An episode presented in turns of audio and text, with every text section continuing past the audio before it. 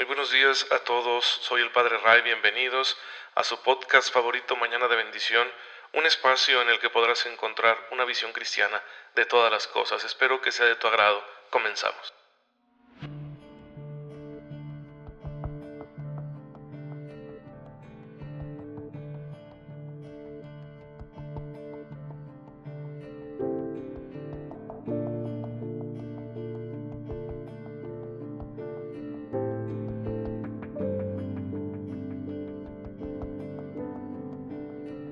Muy feliz día de San Pedro y San Pablo. Soy el Padre Ray. Bienvenidos a este podcast de Mañana de Bendición. Eh, saludo especialmente a todos los que son nuevos en escucharlo. He estado viendo que en los grupos de difusión del podcast a través de WhatsApp se han unido muchas personas. Otras personas están siguiéndome en la plataforma de SoundCloud por primera vez.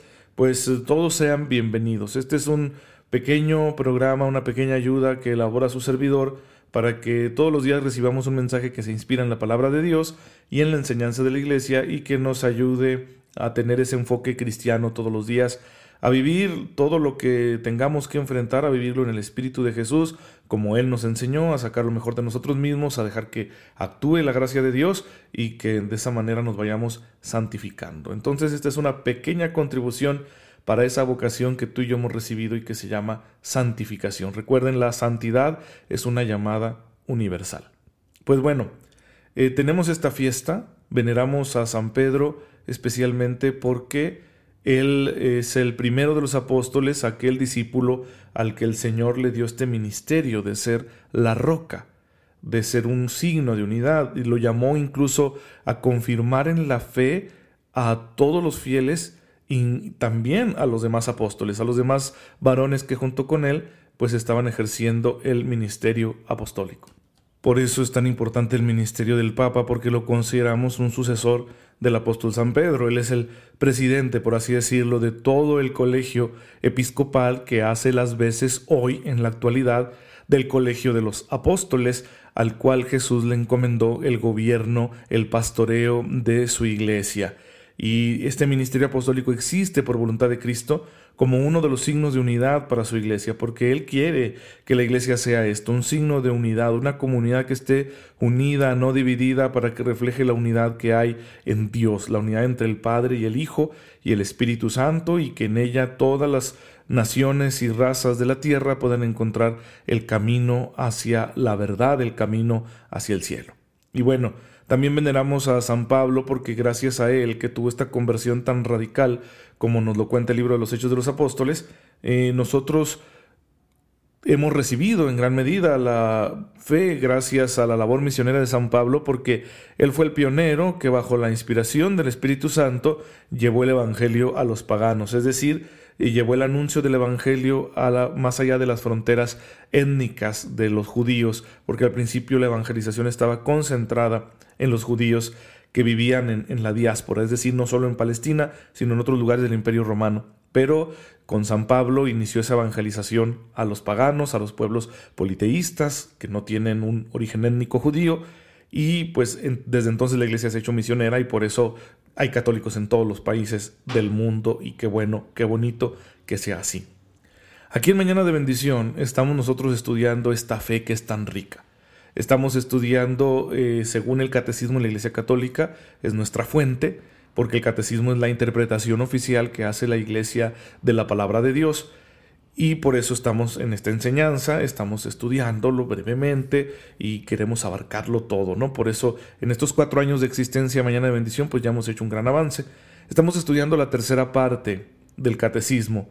Tiene cuatro grandes partes el catecismo. Esta tercera es la dimensión ética, ¿sí? la, la moral católica, es lo que estamos estudiando actualmente. Y acabamos de ver nosotros el aspecto sobrenatural de aquellos dones y gracias que recibimos de Dios y que nos ayudan a llevar esa vida moral que el Señor quiere, esa vida de rectitud, justicia y santidad. Bueno, es posible porque Él nos da esos dones y ya vimos las virtudes teologales, ya vimos los dones del Espíritu Santo y ya vimos los frutos del Espíritu Santo. ¿De qué vamos a hablar ahora? Vamos a empezar a hablar del pecado. Vamos a hablar de esta división que hay entre Dios y la humanidad vamos a hablar de esta distorsión que las criaturas racionales libres hemos introducido en la existencia.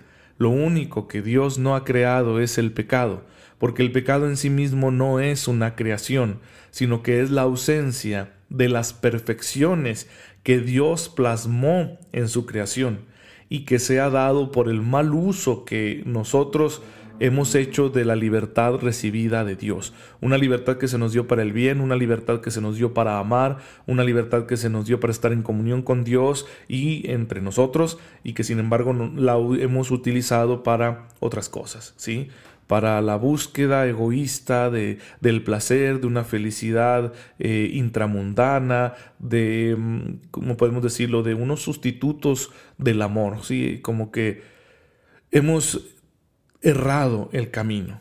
Nos, nos hemos querido poner en lugar de Dios abusando de nuestra libertad y eso ha traído consecuencias. Entonces vamos a hablar del pecado. Es necesario. Hoy en día a la gente no le gusta. Quizá no sé si se deba a que por mucho tiempo la iglesia puso el acento, pastoralmente hablando, en, en, hablar del pecado y en señalar que somos pecadores y que delante de Dios tenemos que estar siempre arrepentidos.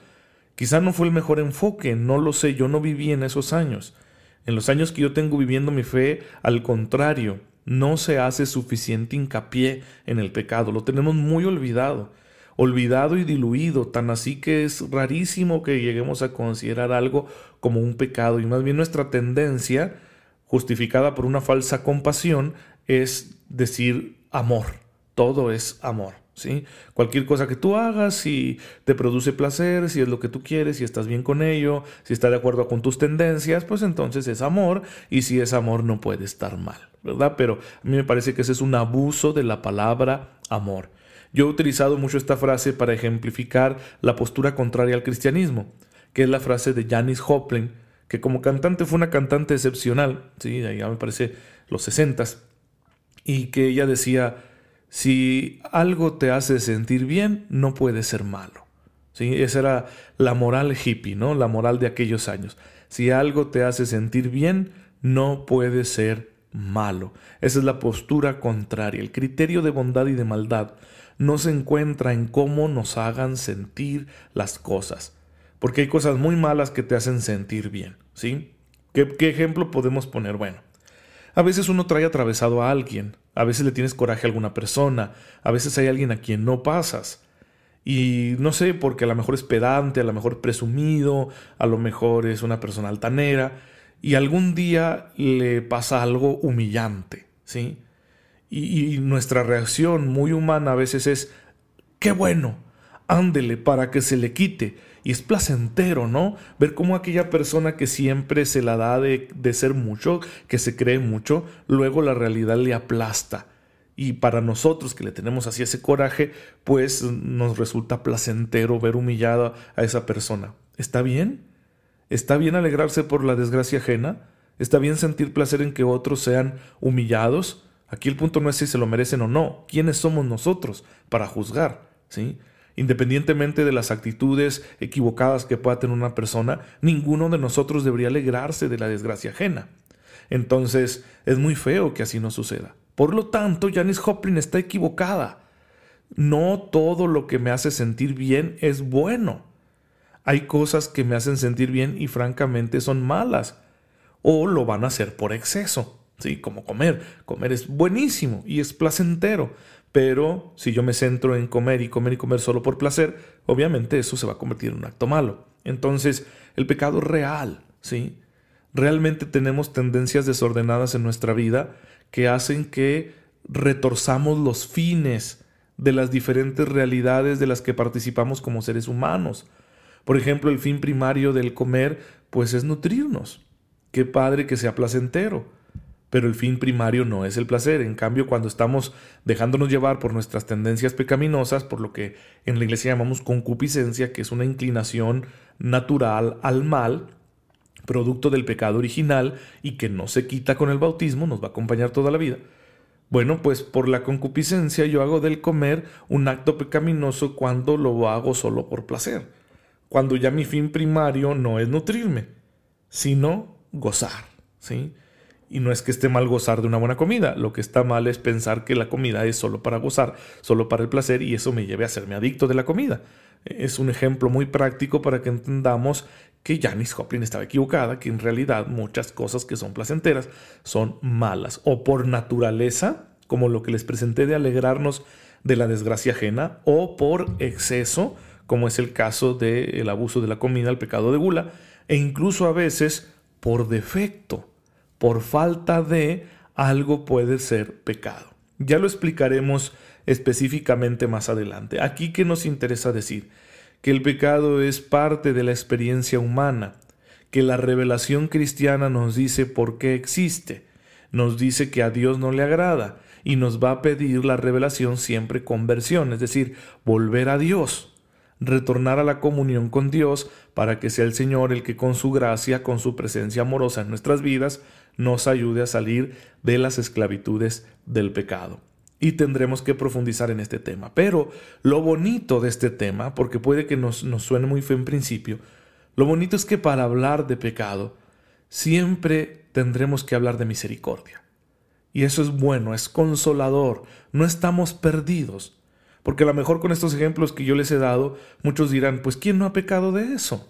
Entonces ya estamos condenados porque nos hemos alegrado cuando le pasa algo malo al que nos cae mal o porque hemos pecado por exceso, quien no ha comido mucho en su vida solo por placer. Y, y la gente se asusta porque en principio nosotros los seres humanos tenemos esa tendencia, la voy a llamar así, no se me ofendan, tendencia ignorante a ver en blanco y negro las cosas.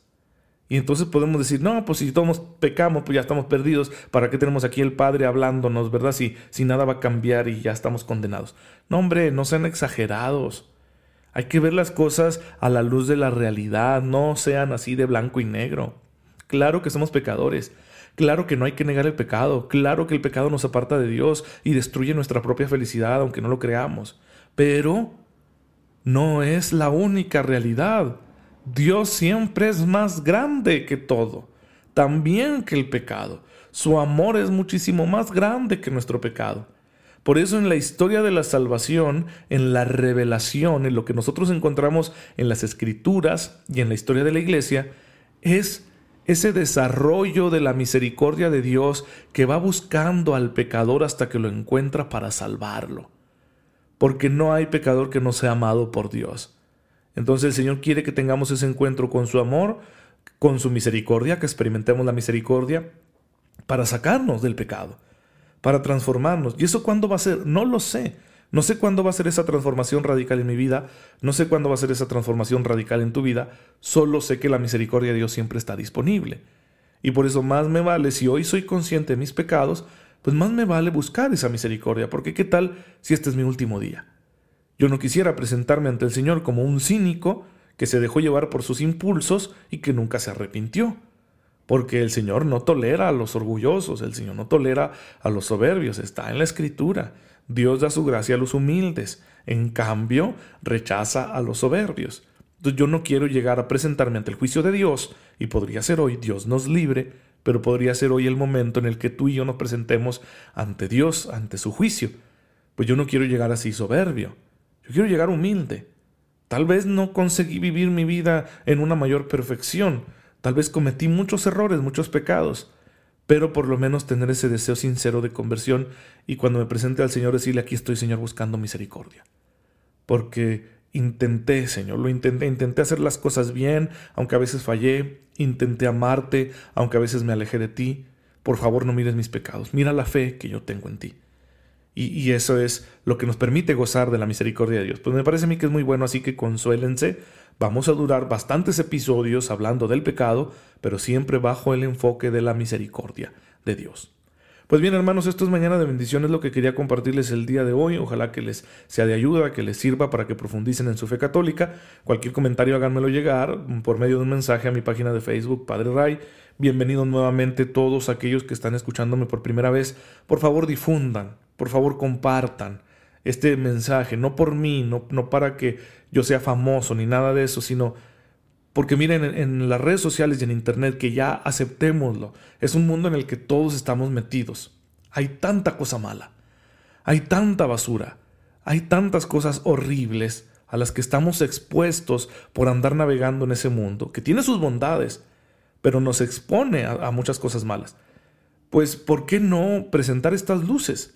Hay que, hay que dejar que esta luz que viene en la palabra de Dios se haga presente en las redes sociales, en el Internet, pues adelante, ¿sí? Tal vez no todos podamos estar elaborando un contenido católico, pues aprovechate de los que ya lo hacemos y compártelo, ¿sí? Deja que tus redes se empapen con este tipo de recursos, mándale este, este audio en WhatsApp a quien quieras, ¿sí?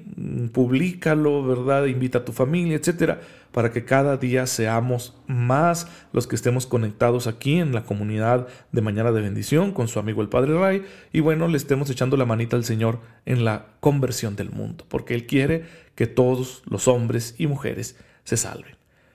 Y siempre terminamos aquí con una oración. Vamos a darle gracias a Dios, Señor. Gracias por la vida, que es un don maravilloso, que es tan bonito, Señor, que queremos gozarla siempre. Pero gracias también por la fe, que nos ayuda a salir adelante en medio de las dificultades que tiene la vida. Y gracias, Señor, porque con tu palabra mantienes nuestra fe, para que no se apague, aunque vivamos en situaciones difíciles. Te pedimos que nos concedas esta gracia por tu amado Hijo Jesucristo nuestro Señor. Amén. El Señor esté con ustedes.